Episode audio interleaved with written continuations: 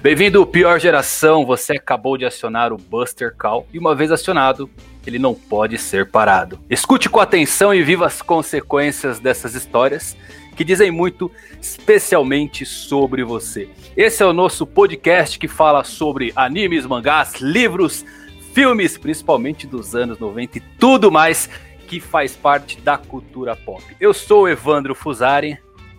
Eu sou o Pedro Maia, o médico da tripulação. e esse é o seu Buster Call. E hoje a gente está aqui com convidados especiais, a galera da Monolito Produções que está fazendo um mega documentário sobre o One Piece. E eu convidei eles aqui hoje para contar um pouquinho da história da produtora, deles e o que, que eles vão falar basicamente nesse documentário. Sejam muito bem-vindos, meus amigos. Podem se apresentar aí, fiquem à vontade.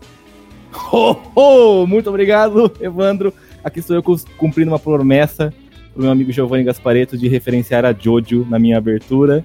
É, e eu sou o Vinícius Feller, o diretor do documentário. Estou aqui com meu amigo. Fala galera, eu sou o Cadu. É, sou um dos produtores e diretor de fotografia do, do projeto também. E hoje estamos aqui para falar um pouquinho desse nosso projeto de One Piece. Maravilha, Feller e Cadu, duas feras peso pesadas. Eu queria começar abrindo aqui o, o Buster Call, primeiramente perguntando para vocês como surgiu aí a produtora, da onde veio essa inspiração para vocês, como vocês se conheceram. Fiquem à vontade para contar essa história aí de vida pra gente. Bom, a Monolito Produções, ela surgiu na faculdade, né? Todos nós que somos envolvidos com a produtora, nos conhecemos na faculdade em, em semestres diferentes e hoje nós estamos juntos aqui, eu, o Cadu, o Giovanni Gaspareto e o Mário Takashi. Nós somos quatro amigos envolvidos na produtora e é basicamente isso. Nós, nosso amor em comum era o cinema de início para nos aproximar, para fazer essa produtora nascer e tudo mais. Mas aí depois disso, muitas outras coisas foram surgindo, muitos outros amores que nós compartilhamos. Tipo, descobri que o Cadu era fissurado em quadrinhos, depois ele pode falar até um pouco mais sobre isso. Eu tô olhando pra estante dele nesse momento e tem mais de 200 quadrinhos na minha frente. Otaku. É. Quem não é, né? Aí tá no time certo.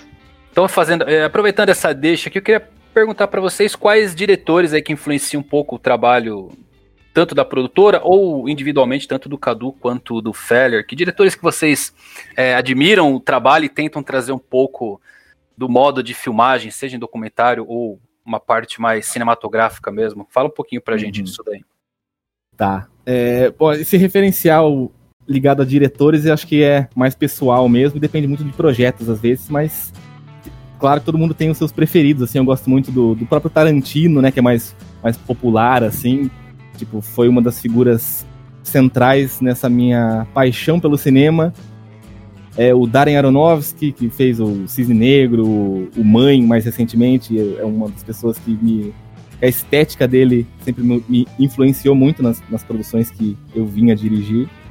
É, o Spike Jones é um diretor que eu sou apaixonado, que fez o meu filme preferido da história do cinema, que é Her. Eu tenho tatuado no peito, inclusive, com muito amor e orgulho. Oh, que legal. Muito bom e... filme também, cara. Adorei é muito isso, assim, tipo, eu gosto muito do Jodorowsky também, um diretor chileno que brinca muito com o teatro na linguagem dele. Eu sempre gostei muito dessa desse do exagero assim, sabe, tanto visual quanto, quanto na própria dramaturgia assim dos atores. Eu gosto de explorar a linguagem teatral no cinema. As referências do Cadu, já imagino que sejam outras, Cadu. Então, vamos lá. É, cara, o que o que me fez assim despertar minha paixão pelo cinema foi quando nós e Era Uma Vez no Oeste, do Sérgio Leone, que é o meu diretor favorito. E eu também gosto muito do Carpenter, é, especificamente O Enigma do Outro Mundo, Fuga de Nova York. Então, essa coisa setentista, oitentista. Acho que ele tem uma atmosfera muito única também, que eu sempre admirei muito. É, Scorsese, para mim, o maior diretor vivo até hoje, por toda a carreira dele, a soma de tudo que ele fez e, está ativo ainda hoje, fazendo obras-primas aí igual o, o irlandês e é, É, acho que são os três principais nomes assim que eu posso citar agora. Pô, muito legal, Cadu. O, inclusive, eu Era Uma Vez no Oeste, acho que se não for meu filme favorito, é um dos meus filmes favoritos. Olha. Tava revendo várias cenas, inclusive outro dia desse. E, ah, é maravilhoso, cara. Pô, agora que vocês falaram nisso daí também, eu, até pelo próprio filme, assim, a gente vai falando aqui daqui a pouco, mas entrar na, acho que na parte de trilha sonora também, né? Não tem como deixar Com certeza. O, o visual sozinho separado do áudio, né? E principalmente nesses filmes aí, todos eles andam muito de mão dada e a composição maravilhosa que esses caras fazem. Não, com certeza, né, cara? O, você tinha o Ennio Morricone ali com o Sergio Leone, aí você tem o Carpenter que compõe as próprias trilhas, e eles têm, têm uma identidade fantástica, assim. Então a trilha também é uma coisa muito marcante desses caras. Cara, eu adoro o Carpenter. Eu tava reassistindo esses dias o, o Fuga de Los Angeles, que eu adoro esse filme que tem o, o Plisk, né? Que é a inspiração do, do, do, Big Boss, do Snake lá de Metal Gear, pra quem não sabe, desse filme aí que vem inspiração pro, pro Big Boss. E eu adoro esse filme, cara. Eu sempre reassisti até o DVD dele. Eu e... adoro também. Uma galhofada é maravilhosa.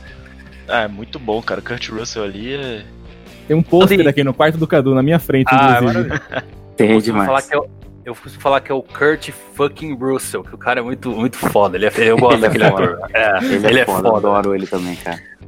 É, é, mas atualmente, eu, pô, todos esses diretores que você. Alguns, é, obviamente, não conheço todos os trabalhos a fundo, como vocês conhecem, mas respeito. É um diretor que me chamou muita atenção, é, bem recente, talvez foi o George Miller, que é o diretor de Mad Max quando ele fez esse último, Estrada da Fúria, e eu lembro que eu assisti no cinema e eu falei, caramba, o cara consegue fazer um filme ação pura, assim, adrenalina pura na tela, quase duas horas de filme. E, e, era uma época que tava bombando filme que, que era filme de herói e tal, e ele conseguiu refazer aquele Mad Max assim, que era meio noventista, oitentista, e eu tirei o chapéu naquele filme para ele. E mais recente também, um diretor que eu, que eu acho muito legal o trabalho foi do Sam Mendes aí com 1917, né, com aquele esquema de não ter corte, quer dizer, tem cortes, né, uhum. mas como se fosse uma cena muito inteira. Muito bem cortado, né? Muito bonita. A fotografia daquele filme é linda e a, a direção do Sam Mendes acho que foi muito legal é também. Sim. É, você falou de Mad Max aí, ô Evandro. O, você tava falando daquela época, né? Dos heróis e tudo mais. E outra coisa que ele trouxe também nisso daí foi a volta um pouquinho, né? Dos efeitos especiais, mas os, os práticos, né? Que eles falam lá. Que, Sim. cara, hoje em dia a gente estava acostumado a ver aquela ascensão do CG, da computação toda, Star Wars e tudo mais. Que você ia vendo só. Praticamente tudo era um fundo verde e de repente você vê Mad Max, igual você disse. É verdade. Duas horas, fogo, explosão, e gente pulando para um lado para o outro. E tudo com um efeito sensacional que dá aquela imersão grande assim pro filme e, pô, deixou ele ser tão tão impactante Sim. igual ele foi eu acho, momento. Eu acho que, que ele foi muito corajoso, porque se você parar para analisar esse Mad Max, não é um filme sobre o Max. É um filme sobre a Furiosa, né? Exatamente. E foi muito, foi perfeito o que ele fez ali. A caracterização. Essa personagem poderia ter uma série somente dela, um filme somente dela. Com e foi muito corajoso o que ele fez. Você vê que o, o, Max basicamente tem duas ou três falas no filme inteiro. É muito legal. Sim. Muito bom.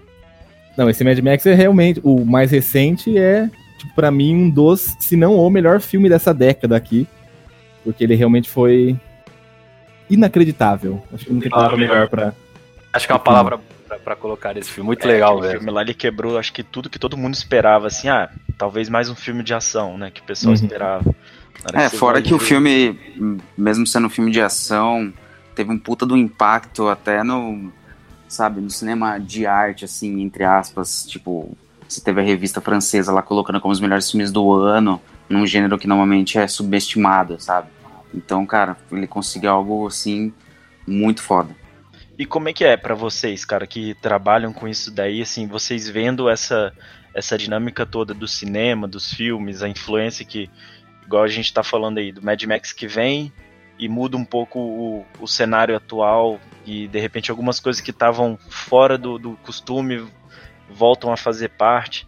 Agora, mais recentemente, com óbvio que vocês que são da área estão muito mais conectados com isso, mas agora que a gente teve Parasita aí ganhando tudo no Oscar, isso daí uhum. muda alguma coisa assim para vocês de de questão das referências dos trabalhos, alguma coisa?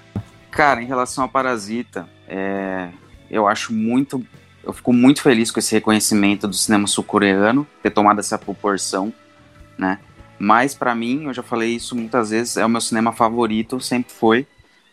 Como cinema mesmo, você tem ali vários diretores e todos eles têm sua identidade, eles são muito fodas. Você teve o Old Boy, acho que foi lá em 2003, se eu não me engano, que também já teve, conseguiu ter um impactozinho assim no ocidente já legal, mas agora com Parasita talvez abra mais portas assim pra galera começar a conhecer de fato esse cinema que, eu, que é um dos meus favoritos, cara.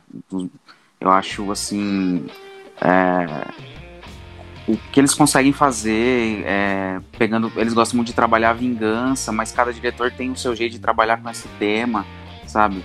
E eu, eu fico muito feliz com esse com o impacto que o Parasita teve, com o Bong Joon-ho sendo reconhecido, então é muito legal isso. Legal. Old Boy, pra mim, eu vou deixar minha opinião aqui, vamos ver se vocês concordam, mas Old Boy, pra mim, tem a, a melhor cena de luta já feita em um filme, que é aquela cena no corredor. Aquilo, pra é mim, é. foda demais. É o ápice aquela É cena. foda.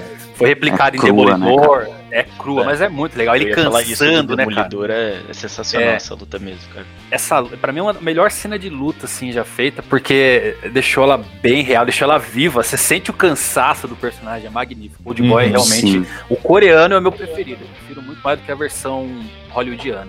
Falando um pouquinho da, da produtora, da Monolito, é, fala um pouquinho dos trabalhos que vocês já fizeram, quanto tempo vocês estão na estrada já. Tá, ó, eu vou dar só uma introdução aqui, porque eu quero que o Cadu fale um pouco mais sobre isso. Primeiro porque o Cadu está há mais tempo na Monolito, tipo, a gente vem se consolidando mesmo a partir do ano passado, mas o Cadu já está envolvido com ela desde que ela surgiu como uma produtora de faculdade, mesmo desde 2015 e tal.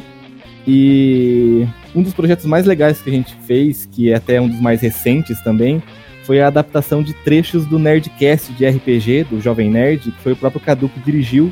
Então eu queria dar esse espaço para ele falar um pouco dessa experiência e um pouco mais sobre a Monolito em si. Cadu, arrasa! É, vamos lá. É, então, como o Fera já falou, a Monolito veio lá da faculdade, né? É, eu e Gigi, a gente se conheceu lá. É, eu conheci o Gigi antes de conhecer o Feller. E aí a gente fez essa, né, vamos fazer um nomezinho de produtora para colocar nos nossos curtos, nos nossos trabalhos aqui. E a gente levou isso para fora, né? É, na nossa vida profissional mesmo. E ela veio tomando forma mais no ano passado, que a gente começou a investir nesses projetos mais pessoais. E e foram esses dois curtas que a gente fez do Jovem Nerd, em homenagem ao Nerdcast, de RPG, do Call of Cthulhu, que teve uma repercussão bem legal. Né? A gente gravou um primeiro curta e teve uma visibilidade bem massa, assim. Foi divulgado no próprio Nerdcast. E aí levou a gente a ter contato com um dos participantes do Nerdcast, o, o Rex, que topou participar de um segundo. E aí a gente escreveu um roteiro para ele, do personagem dele de RPG. E gravamos esses dois curtas aí no, no amor mesmo, na paixão, na vontade de é, fazer uma homenagem, mas também uma homenagem ao horror, que é uma coisa que a gente gosta muito, a essa temática do Lovecraft também, que a gente já gostava muito. Então a gente juntou várias coisas para fazer algo que a gente gosta, que a gente ama, e, e deu nisso. Então a, a Monolito vem, vem nessa pegada de querer investir em projetos mais pessoais mesmos e de coisas que a gente ama muito. E, e acho que é isso, em resumo. Legal, eu tava dando uma olhada nos vídeos aqui, que a galera que tá escutando a gente tem no, no YouTube esses vídeos, você pode assistir esses curtas. E pegou uma baita de uma visualização, né? Tanto o, o Buffalo, né? Com 23 mil, agora o Call of Cthulhu pegou, porra, mais de 100 mil Mais de 100 visualizações. Sim, Ah, tô vendo aqui muito agora legal. também.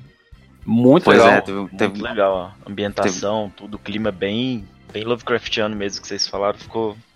Não assisti, mas vou ver agora depois com mais calma, mas parece que tá muito bom e parabéns, cara. É, então, pra Legal. quem, pra quem quiser ver, é só entrar no nosso canal, lá da Monolito Produções, que, ele, que eles vão estar lá. Muito legal, perfeito. E fora esses dois trabalhos, vocês já fizeram algum outro, algum outro tipo de trabalho, algum outro curta, alguma experiência nova, não divulgada para o público, podemos colocar assim? Foi tudo experimentação mesmo, esses, só esses dois trabalhos que, Então, nós temos alguns projetos em andamento em paralelo com o próprio documentário agora. Um Legal. deles, que é um dos que nós estamos mais empolgados para realizar, é um curta-metragem que ele foi aprovado por uma lei de incentivo lá, lá de São Paulo, que é o PROAC e tal. E que chama Piada, curta-metragem. E que vai ter o André Ramiro no elenco, que é o, para quem não conhece, o Matias do Tropa de Elite, e a Mel Lisboa também. Então a gente está muito empolgado em trabalhar com esses atores que a gente admira tanto. E mas fora isso a gente gravou videoclipes ano passado. É, mas Mas- como, como a gente tem investido mais a partir do, do ano passado, na verdade, né? Como a gente tem vindo mais. Pera aí, lá, lá, lá, que eu me enrolei aqui. É que como a gente tem investido mais na Monolito, nessa. Não sei como falar isso. É que a questão é que, como a gente tem essa pira mais de fazer projetos de, de curtas e longas, tudo isso tem um processo que é um pouco difícil, cada vez mais difícil aqui no Brasil e lento. Então vocês depende de aprovações e de buscar patrocínio e tudo isso. Então é por isso que ano passado a gente já colocou algumas coisas. Esse, né, tem esse curta que o Feller comentou. é, agora tem o Doc do One Piece e mais algumas coisas que a gente só tá esperando algumas coisas acontecerem para para de fato tirar eles do papel. E aproveitando que a gente começou já a tocar um pouco no assunto, como que surgiu aí essa história do documentário de One Piece? Como é que foi a formulação, a ideia para poder dar esse pontapé? Tá certo. Então, eu, desde 2015, quando eu conheci One Piece, também no período da faculdade, é, conheci não, né? Já tinha ouvido falar, mas eu comecei a ler efetivamente em 2015, e aí me apaixonei instantaneamente. Tipo, em dois meses eu tinha lido tudo. E inspirado por, por, esse- por essa gravação, do, dessa adaptação dos trechos do Nerdcast, do Caos Cthulhu, que o Cadu sempre foi muito fã deles e tal. E foi praticamente uma declaração de amor a algo que ele já gostava. É, inspirado por isso, eu falei, pô, eu também queria fazer alguma coisa que fosse relacionada a One Piece, que sabe que eu amo tanto, eu falo tanto de One Piece pra eles, para os amigos da produtora que nem leem a obra. E e aí num domingo aleatório assim, eu tava dando um cochilo à tarde, eu acordei e eu liguei pro Guto da Cronosfera, do, do- do canal Cronosfera no YouTube, pra, não sei se o pessoal conhece aí, se não conhecerem, dá uma conferida, que é um canal muito massa também, que ele também fala da- de, de animes e mangás em geral. E eu conheci ele na faculdade também, ele estudou junto com o Gigi, ele era da sala do Gigi. E comentei com ele sobre a ideia que eu tava tendo de, de reunir essa- esse pessoal que falava de One Piece no YouTube, que eu já acompanhava também, todas essas pessoas. E, e ele achou muito massa, ele falou, pô, tenta sim, fala com a galera aí, se, se eu puder te ajudar a conseguir contato de alguém. E aí, através disso, eu fui reunindo esse pessoal, Pior É, geração. a pior geração, os supernovas do YouTube. Essa Pra- galera da faculdade aí também é uma geração boa. E, e- e especificamente, uma coisa que eu queria muito trabalhar nesse documentário, que era uma coisa que eu sentia pontualmente falta em alguns vídeos no YouTube, é que eu percebo que, pelo tempo limitado dos vídeos, os produtores de conteúdo às vezes não conseguem destrinchar tão profundamente a complexidade que o One Piece tem. Eu acho que ele tem tantos temas em, em tantos arcos diferentes, tanto filosófica, poética, política, socialmente falando, que eu queria realmente daí dentro dessa ideia fazer esse documentário, um longa-metragem, a gente ter, sabe, mais de uma hora para poder conversar sobre diversos pontos que essa obra maravilhosa toca, para homenagear mesmo essa, essa obra que todos nós amamos. E é maravilhoso ter essas pessoas que também são apaixonadas por One Piece envolvidas no projeto, porque elas só acabam motivando ainda mais, assim. Pô, com certeza, né, cara? Você vê a quantidade de canal que tem, a quantidade de gente que faz é, cada um com um conteúdo um pouquinho diferente. E isso que você falou, né? Muita riqueza da obra de. Tanto o cara pode fazer um canal de One Piece e falar só da abordagem meio que social, Uhum. outro pode falar de uma análise mais da arte mesmo. E, pô, muito legal a iniciativa. Tomara que dê certinho aí. A gente vê esse documentário, já tô ansioso já. Vai, vai, dar, vai dar muito certo, sabe por quê? O Cadu ele é fã do, do Nerdcast. Eu tenho certeza que o jovem Nerd e o Azagal estão ouvindo a gente aqui agora e vão convidar vocês para estar tá lá no Nerdcast. maravilhoso. Aí é maravilhoso. Maravilhoso. É isso. Puta, vai ter a galera de peso, né? Vai estar tá o Guto da Cronosfera, que é um, um ótimo canal, eu gosto bastante. Vai estar tá envolvido é, eu, Evandro, canal Mangaque, vai estar tá o Matheus ao Blue, vai estar tá o, o Derek e o Felipe do Chapéu de Palha, quem mais vai estar? Tem o, Di, o Bruno. O, o Dios, da Romosdal, o Bruno Bandeira. Dios, Bruno, Bruno Bandeira. Bandeira. E o Marco, da One Piece Theorist. Legal, o Marco, Marco teve com a gente aqui, aqui no... Com a gente. É, teve na semana passada. Na semana passada, contando um pouquinho como é que é a vida lá no Japão. Muito legal. Esse documentário, é... como é que vocês querem fazer ele? Assim, vocês querem destrinchar mais ou menos o que dessa parte de One Piece? Mais a parte social? Vocês querem pegar mais essa parte aventuresca? Mais o que ela representa para cada pessoa? O que, que vocês qual One Piece vocês querem buscar aí, juntando toda essa galera para falar de uma obra só? Massa. Então eu queria aproveitar essa galera para dar oportunidade para eles de falar de uma forma diferente do que eles falam já no canal deles, entende? Então, não necessariamente é, nós vamos tipo, falar sobre passagens. Claro, a gente vai sempre mencionar e traçar paralelos com One Piece, mas eu acho muito legal como ela tem essa complexidade, como a obra tem essa profundidade. Eu acho legal a gente traçar sempre um paralelo com o nosso mundo então é quase que como se One Piece fosse um material de estudo para a gente falar sobre a nossa realidade através do, dos pontos que o Oda toca na história. Então, é, acredito eu que seja uma forma muito mais profunda mesmo, assim, da gente discutir sobre One Piece. Então, a, as perguntas que nós estamos já desenvolvendo para fazer para os entrevistados nos dias das gravações, elas tocam em pontos das discussões da obra, tipo, em pontos de. Uma abordagem bem pessoal, né? Da relação de cada um com. Exatamente, tem a abordagem pessoal. Como que mudou tem... a vida da pessoa, o que que tocou, o que que. Exato, e inclusive também eu quero tocar em pontos pessoais dos entrevistados que dialoguem com a obra, como por exemplo a relação dos entrevistados com os pais deles, por exemplo, que o One Piece toca muito na questão paternidade em alguns personagens específicos. Eu quero trazer um pouco desse pessoal desses personagens do documentário, pra gente conhecer um pouco mais dessas figuras que a gente já admira tanto pelo YouTube. One Piece, One Piece é o lugar onde tem os piores pais do. Nunca vi. Não tem um pai, só, não, talvez só o Capone Bad que cuida do bebê dele, porque o Sim. resto, rapaz, tá não todo tem um mundo pai fugido. todo mundo fode, vai pra uma aventura e deixa o filho lá sozinho numa ilha. É, é, incrível One Piece, é muito legal. Eu acho maneiro que é, vocês vão conseguir uma, fazer uma coisa muito é, brilhante, porque o One Piece para uma pessoa ele, ele é uma coisa, para outra pessoa vai representar outra. Então você vai ter uhum. milhões de histórias aí, não só da gente que é criador de conteúdo, mas de todo mundo que gosta da obra. Eu acho que o One Piece é tão grandioso por conta disso, por conta o Oda ele escreve uma linha e dessa linha sai sei lá, milhares de ramificações, teorias, uhum. debates. Uhum. Enfim, é isso que One Piece é muito legal para trazer para um documentário. Eu acho que vai ser muito brilhante isso que vocês querem fazer. Pô, tomara. É... E, e, ainda falando sobre essas questões do documentário em si, a gente também quer brincar com a própria estética dessa montagem e edição do documentário para emular como elementos do mangá mesmo, para ter uma cartela de apresentação de vocês que emulem a, a, cartela de apresentação dos personagens de One Piece.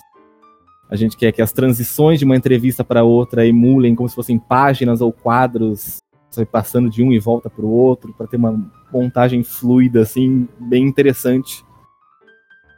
Ah, inclusive você comentou comigo que One Piece ele tá com prazo de validade aí para estar tá terminando, né? Dentro Exato. de cinco anos, o que eu acho um pouquinho difícil, porque é o Oda. Então, eu também. É, eu acho que ele vai é, estender um pouquinho é. mais. Mas aí você também queria fazer isso meio que um documentário anual, atualizando Exato. até chegar ao fim da obra, né? Conta um pouquinho Sim. pra gente disso. É, esse primeiro documentário seria uma grande amálgama do, do que, que é One Piece, tantas coisas que ele, que ele aborda tipo, pegando do, do capítulo zero até o atual, só que numa relação mais pessoal de vocês com a obra. Só que eu queria justamente aproveitar esses, essa contagem regressiva desses cinco anos que o Oda disse, que podem se estender, e fazer esses documentários anuais meio que discutindo mais pontualmente quais foram as discussões e os temas tocados no Oda naquele ano em específico da obra, sabe? Então, por exemplo, em 2021 nós faríamos outro falando entre os períodos do documentário primeiro para esse segundo. É, e meio que fazendo documentários, contagem regressiva até finalmente o One Piece acabar e a gente fazer um último falando o que, que foi o One Piece agora que a gente viu essa obra completa, o que, que ela representou, o que, que ela representa para o mundo dos mangás e, e para o mundo da arte como um todo. É essa a ideia.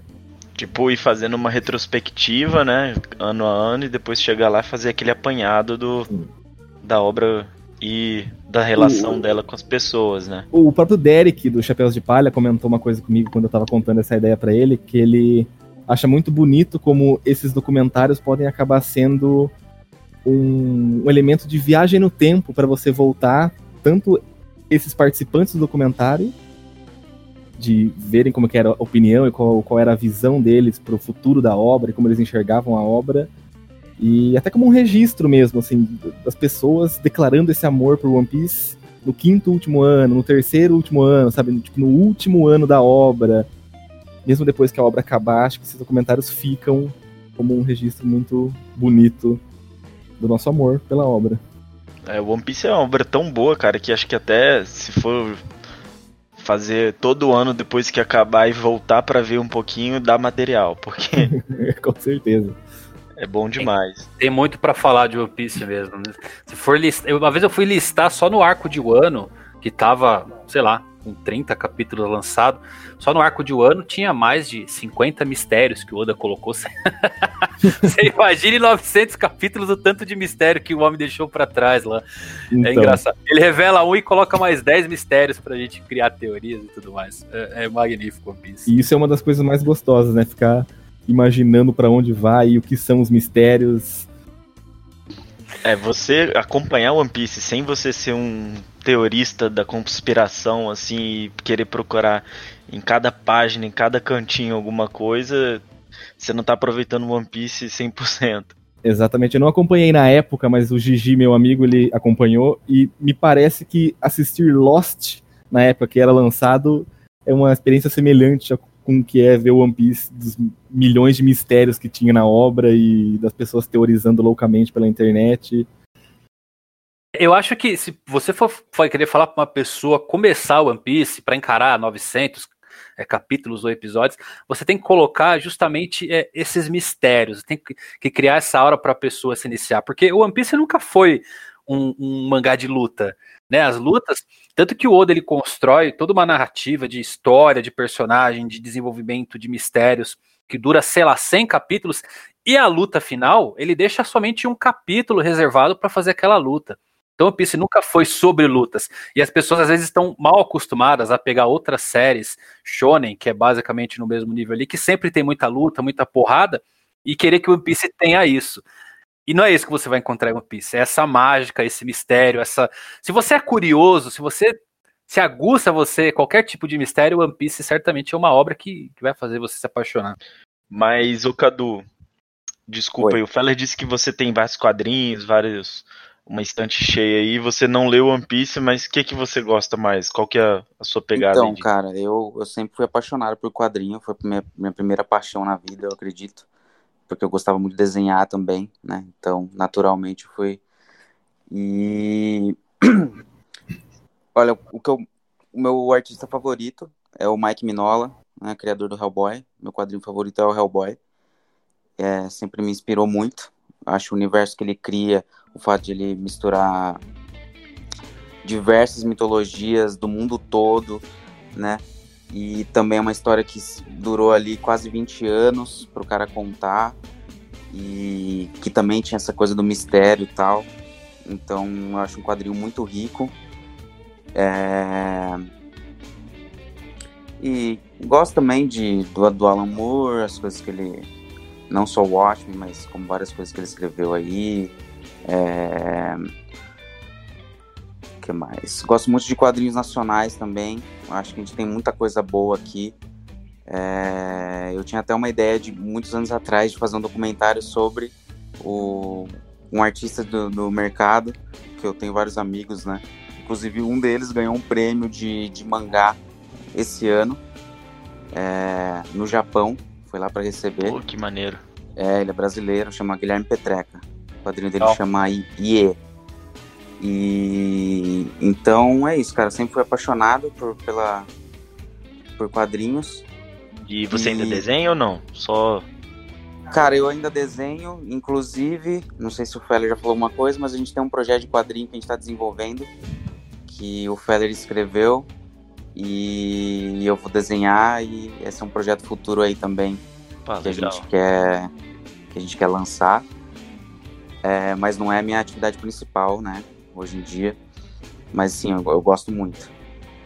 E, mas de tudo isso daí, em relação ao One Piece, é, o Feller, apaixonado, que é por One Piece, ele tá sempre pregando One Piece sempre. Então, por mais que eu não tenha lido, é, só de estar tá embarcando nesse projeto, eu tô super, super feliz, assim. Acho que vai ser uma, uma experiência muito maravilhosa. E eu não tenho dúvida nenhuma que durante esse processo eu vou sair também apaixonado por One Piece e com certeza vai me motivar a querer ler tudo e também ficar por dentro, sabe? Para acompanhar esse final aí, até chegar ao final. Sabe que tem uma coisa muito maluca que às vezes eu, eu recebo mensagens dos vídeos, fala, pô, eu nem, nem leio, nem assisto One Piece, mas eu assisto seus vídeos porque eu fico curioso com as teorias. eu tenho muito, recebo muita mensagem dessa que eu falo, pô, a galera é louca, é maluca, né? E você vê como é que desperta essa curiosidade. Então eu tenho certeza que nesse documentário, você ouvindo um pouquinho mais disso e, e se aprofundando, você vai querer embarcar nessa jornada. Porque o One Piece realmente, o começo do, de One Piece é completamente despretensioso. Sim. O Oda fez um, uma série para durar cinco anos. E ela tá com 20 já e vai chegar a 20 e tantos anos. E, mas o começo de One Piece, ele é aquela coisa mais devagar, mais lenta tal, mas depois que você embarca, começa a ver os mistérios, mesmo você você pira. Falando de. Não, não tenho dúvida nenhuma. É, Inclusive o falando... Feller, apesar de. Desculpa. Não, você falar, pode... que o Feller já sempre tá falando de One Piece, ele conta as coisas, ele fala dos mistérios, eu acho super interessante, eu gosto de ouvir ele falar sobre. Então, com certeza, é, eu, eu acho muito interessante. Legal. Falando de, de, artistas nacionais, eu quando comecei o canal, eu dava muita força, fazia vaquinha pro pessoal que estava lançando quadrinhos e mangás aqui no, no Brasil, é, divulgava e tudo mais. E é uma coisa que eu quero, pretendo voltar a fazer no, no meu canal.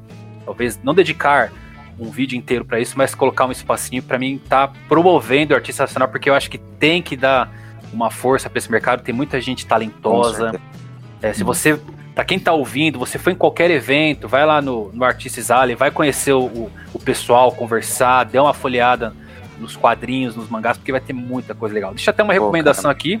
Não sei se você já leu, Cadu, até você, Félia, até o Pedro, uhum. uma recomendação de quadrinho nacional que eu acho maravilhosa, que é Day Tripper, do Gabriel Bay e Fábio Moon. Com certeza, cara, maravilhoso. Magnífico esse quadrinho, cara. Do, é reflexivo nacionais. totalmente. Então, se vocês não leram ainda, até para quem tá escutando, dê um confere em Day Tripper, porque é um puta de um quadrinho. Ganhador, inclusive, de vários prêmios lá fora, tá? Sim. Sim. É, o, o Gabriel Bale já é um pouco mais consagrado, né? Mas mesmo assim, realmente, Day Trip, ele, ele fez também o Umbrella Academy, né? Que ficou bem famoso do. Muito bom agora também. por causa da série do, do Netflix. Sim. Mas eu acho que é muito legal, cara, isso daí da gente tá. A gente acaba tendo muita referência de, de, de gringo, né? De quadrinho e tudo mais e acaba não olhando tanto para o mercado interno. E às vezes a gente vai ver, pode ter gente que está ouvindo aqui agora e falou, pô, mas esse Umbrella Academy aí é do Netflix, eu gostei daquilo lá. E o cara mal sabe que tem brasileiro na jogada brasileiro, lá, né? Sim. Exatamente, cara. Eu é posso verdade. deixar uma recomendação aqui também? Claro. É... Tem um quadrinho que chama Quadrinhos A2. Eu acredito que já tem uns cinco volumes. É... Quem escreve é um casal, que é o Paulo Crumbin e a Cris Eico. E inclusive eles têm uma linguagem que tem muita influência de mangá. É, lembra um pouco também a, o estilo do Scott Pilgrim. E são tirinhas e são meio autobiográficas e super bem humoradas assim. E eu queria deixar essa recomendação que eu acho eles muito bons. Inclusive eles, eles desenharam e escreveram uma daquelas graphics MSP do Maurício de Souza Turma da Mônica, do Penadinho também. Então, Legal. Queria deixar essa recomendação do quadrinho deles, que é o Quadrinhos A2, que eu acho muito bom. Maravilha. Eu vou, esse eu não conhecia, eu vou catar pra ler depois. Legal. É, falando um pouquinho do documentário, quando vocês pretendem Uhum. estar lançando o documentário? Existe a página do Catarse, né, Evandro? Que nós estamos. Porque esse documentário exige um custo maior do que foram até os próprios vídeos do Jovem Nerd pela. Pela por onde moram os entrevistados e tal, porque a gente precisa ter todo esse transporte, essa hospedagem desse pessoal, então exi- exige um, um custo maior que a gente precisa muito que o pessoal, o fandom de, de One Piece, tanto compartilhe esse catarse quanto apoie ele para que a gente consiga viabilizar ele para que ele possa acontecer. Tem essa esse problema aí, digamos assim, né, entre a realização Pra galera achar a página do Catarse, como é que eles fazem? é catarse.me barra documentário One Piece. Mas também tem um Instagram e tem no Facebook. Só pesquisar documentário One Piece, que é bem fácil de encontrar. E lá tem os links do Catarse linkados para o pessoal encontrar. E tem recompensas muito incríveis lá. Que dentre elas, por exemplo, tem um volume de One Piece assinado por todos vocês entrevistados, tem camisetas com o pôster oficial do documentário, tem inclusive uma recompensa que é a participação de fãs no documentário em um bloco específico de entrevistas apenas com fãs. É basicamente isso, assim, sabe? A gente precisa do apoio do fandom. E a gente gravaria por volta de, de maio, acredito, dando tudo certo esse, esse apoio no Catarse, mas o documentário sairia, obviamente, ainda esse ano, pro segundo semestre de 2020. E. E é isso. E só um adendo aqui sobre as recompensas. é, Você pode ajudar, o valor mínimo é 10 reais. E com esse valor você já está ajudando muito a gente. E as recompensas começam a partir de 25 reais. Então, para quem for conferir lá, dá uma olhada que realmente tem muita coisa legal. É, porque eu já recebi muita mensagem do pessoal falando, pô, eu não, não, não posso ajudar, sabe? Porque a pe- o pessoal acha, muitas vezes, que só com valores altos eles estariam ajudando, mas é muito isso que o Cadu falou, sabe? Se doando 10 reais você já tá ajudando muito, sabe? As pessoas, se uma, a gente conseguir movimentar uma galera desse fandom, sabe? Muitas pessoas doando 10 reais, isso já faz o projeto acontecer e. E aí todo mundo sai ganhando com isso, porque todo mundo aqui é apaixonado por One Piece, tanto a galera que vai estar apoiando, quanto a gente que está realizando, quanto vocês que são os entrevistados. É tudo uma grande declaração de amor a essa obra. Claro, Eu vou até com- complementar, eu vou, o link vai vai estar a partir de hoje em todos os meus vídeos do canal. A galera pode clicar na descrição, vai ter um link lá para você poder ajudar. E você que não tem dinheiro, sabe como você pode ajudar? Compartilhando o link, compartilhando os grupos que você está. É a melhor forma de você ajudar. Você não precisa necessariamente ajudar monetariamente, mas se você divulgar o link, compartilhar, eu tenho certeza que você tem pelo menos uns 80 grupos aí. Então divulga esse link aí pra galera, faz essa, dá essa levantada, porque é, vai ser um documentário, acho que muito bonito de se assistir, bem emocionante. E- Pede pra avó, É, 10, pô. 10 Pra reaisinhos pra avó. mãe, pra tia. pra tia Exatamente. O cara que quer ver o vídeo, o documentário acontecendo, ele tem que ajudar da maneira que puder, assim, né? A gente pede pra poder. Porque a gente tem muita vontade que aconteça mesmo o documentário, né? Então a gente Exato. sempre deixa esse. E é interessante E- mencionar também, Evandro, que o documentário, depois de passar em alguns festivais de, de anime, assim, alguns eventos específicos, ele vai estar no YouTube, lá no canal da Monolito Produções também, disponível para toda a galera assistir. Essa, essa aqui, na, na verdade, seria a minha pergunta, onde vocês vão lançar. Então vocês vão fazer Uhum. primeiro uma, uma pré-exibição em eventos e festivais, Exato, ali pro meio do ano. depois vão, vai estar gratuitamente lá no YouTube para quem quiser estar assistindo. Exatamente. Legal, muito legal. Magnífico. Eu acho que vai, vai, vai dar tudo certo sim. A galera vai estar ajudando. Eu vou dar minha contribuição também, porque eu mesmo quero que esse, aconteça muito esse, esse documentário. Então, Maravilha. galera, mais uma vez aí, quem quiser, é só entrar nas páginas, nas redes sociais para pegar o link. E vai ter também lá na descrição do meu vídeo para quem quiser dar uma força pro pessoal da Monolito. Vai ser um projeto incrível pra gente tocar.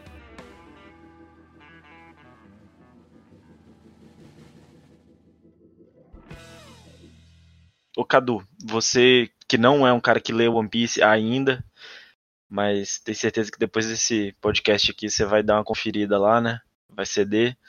E como que é para você assim estar tá fazendo parte desse projeto, cara, vendo uma obra do tamanho que é, que eu sei que você reconhece, mas o, o poder que ela tem assim de tá afetando, tá movendo isso tudo aí, de a ponto de estar tá gerando um documentário, questão de youtubers brasileiros e tudo mais. Como que é para uma pessoa que não lê One Piece tá fazendo parte disso? Cara, então, é, como eu falei, eu fiquei conhecendo One Piece pelo Feller também, né? Porque ele tá sempre pregando One Piece mesmo, diariamente, sempre falando. E quando ele veio com essa ideia do documentário, é, por já saber da magnitude do que é One Piece, do que é essa obra, né? Que tá há tantos anos aí, eu não tinha dúvida nenhuma que ia ser um projeto que tem um, um, potencial gigantesco, assim, sabe? Então, desde quando ele falou da ideia, eu botei muita fé, de verdade. É, a paixão dele é, contagiou. E é o suficiente para eu acreditar nisso. E claro que depois vendo é, vocês, o pessoal que participou do nosso vídeo do Catarse falando sobre isso, os canais, é, eu percebi essa como One Piece afeta, sabe, quem gosta. Que realmente tem, algo, tem uma coisa ali, ou na verdade milhares de coisas, que despertam essa paixão, sabe? E é, e é muito. Eu acho muito bonito isso. E eu boto muita fé no projeto. Muita fé mesmo, assim. Mesmo sem ter lendo, eu sei que ele tem um potencial gigante. Aí a gente tem mais um exemplo da vontade herdada, né, galera? Pra é. quem leu aí. Pega bem a referência. Exatamente. Legal. Eu acho legal que o One Piece é. O One Piece é, é antigo, né? O anime saiu em 98 ali, mais ou menos.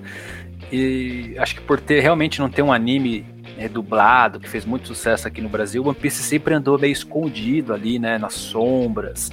Enquanto Dragon Ball tava bombando, depois veio Naruto, né, aquela molecada doida correndo na Paulista lá, aquela corrida ninja é, bombando. E o One Piece sempre permaneceu ali escondido. E quando eu comecei a fazer vídeo. Quando eu comecei a fazer vídeo, assim, foi uma coisa que eu falei, caramba, mas de onde tá saindo tudo isso de fã de One Piece? Era uma galera que tava completamente adormecida, né? Adormecida não, tava ali na sua, lendo o mangá e tudo mais. E é legal que a gente tá reunindo assim uma galera enorme, os fãs de One Piece. Cada hora surgem mais fãs. Eu recebo muita mensagem de gente que começou a ler recentemente e tudo mais. E é, é, é, incrível. Inclusive, eu fiz um vídeo do resumo de One Piece em 30 minutos. Puta, o vídeo disparou, porque a galera quer saber One Piece em 30 minutos, o que é impossível, né? É, mas é um vídeo que você vê, um vídeo que chegou. Eu recebi mensagem de, do pessoal da França, de Angola, Portugal. É um vídeo que, Caraca, fico, que massa. É, ficou conhecido mundialmente. One Piece em 30 minutos. É impossível você resumir One Piece em 30 minutos. Não dá. Esse daí é, é um desafio bom. Mas foi um puta de um vídeo muito legal que eu fiz. E eu acho que aquilo talvez. É, não que você necessariamente vai sair dali e engrenar já no atual, mas pode ter sido um start para muita gente começar a ler ou assistir. Eu acredito que esse documentário vai ter muito disso também, porque vai trazer toda a energia. É, se você for pegar aí juntar todos esses canais que vão estar participando, deve dar fácil mais de 2 milhões de inscritos em todos os canais. Uhum. E vai estar concentrado em cada um desses apresentadores, eles vão passar essa visão, esse amor aí para muita gente. Então, eu acho que vai ser muito legal e eu espero que isso também alcance outras línguas aí fora do Brasil para o pessoal notar que o fã brasileiro sempre existiu, sempre esteve aqui, sempre vai estar desde o começo até o fim de One Piece. É, vocês têm alguma. Vocês têm pensado em alguma coisa assim de lançar de repente o documentário uma legenda em japonês, alguma coisa para chegar lá no Japão? Isso daí? Quer falar, Cadu? Eu falo. Bom, a legenda em inglês é certeza absoluta, já que vai ter, até porque tem um marco né, na própria, no próprio documentário e ele, o público dele é todo americano, porque os vídeos dele estão em inglês a legenda japonesa a gente chegou a comentar sobre, não chegamos a uma conclusão, mas justamente por ter o Dios também na, na, no documentário e ele falar japonês fluente, é uma possibilidade real, sem mencionar que dentro do Catarse existem três metas diferentes de abordagens para o documentário. Tudo isso que a gente falou é para a primeira meta, a meta, a meta básica, para o documentário simplesmente acontecer. Mas na terceira meta, que é a meta máxima desse apoio do pessoal, nós planejávamos ir para o Japão e além de captar imagens lá também, nós tentaríamos fazer entrevistas com o pessoal da Shonen ou da, da própria Shueisha. A gente queria conseguir alguém, nem que fosse, sei lá, o, o estagiário, para falar um pouco como, sabe, um, japonês no Japão falando sobre como é que é viver o One Piece dentro daquela cultura, dentro daquela realidade. Então a dimensão do documentário aumenta conforme o engajamento do, do fandom em apoiá-lo. E claro que tendo essa possibilidade dentro dessa terceira meta, aí seria certeza absoluta de ter uma legenda em japonês para o projeto, que ele teria uma abordagem muito mais incisiva no próprio Japão, inclusive. Pô, sensacional. Se isso daí já não é o suficiente pra galera apoiar, né? Pelo amor então. de Deus. Inclusive, se vocês precisarem de alguém para segurar o microfone lá no Japão ou montar o equipamento, não, vamos pode, todo mundo. Pode me chamar, tá? Eu vou lá. Vamos todo mundo. Aqui. A equipe a gente, aqui. A gente entra num navio. Já economizou. Todo mundo do documentário entra num navio e a gente vai atravessar esse mar. A gente Pô, vai de navio é um pro Japão. Imagina um documentário navegando até o Japão. Pô, é, é isso. isso. Fica aí, aí de ideia cabeça. Tem que chegar, afinal, afinal, Luffy é brasileiro, então tem que Exatamente. chegar no Japão de alguma Olha forma, né? Bom, para encerrar aqui, eu acho que a gente podia mandar aqui uma, uma perguntinha rápida, né? Cada um de vocês indicar aí, sei lá, cinco filmes pra gente. Então tem que ser rápido, coisa assim, 10 segundos, não pode ficar pensando. Começando aí com o Cadu, vai Cadu. Não vou começar com o Cadu, vai. Não, mas a, agora eu não sei porque o Feller vai ficar pensando, né? Eu falei antes, né? Não devia ter falado. Cada Vou um fala um. É tipo. Falar... Isso. Cada um fala um. Cadu fala um, Feller fala um. Bora lá, Cadu. Cinco filmes aí. Vai. Fala um, Feller dois. Valendo.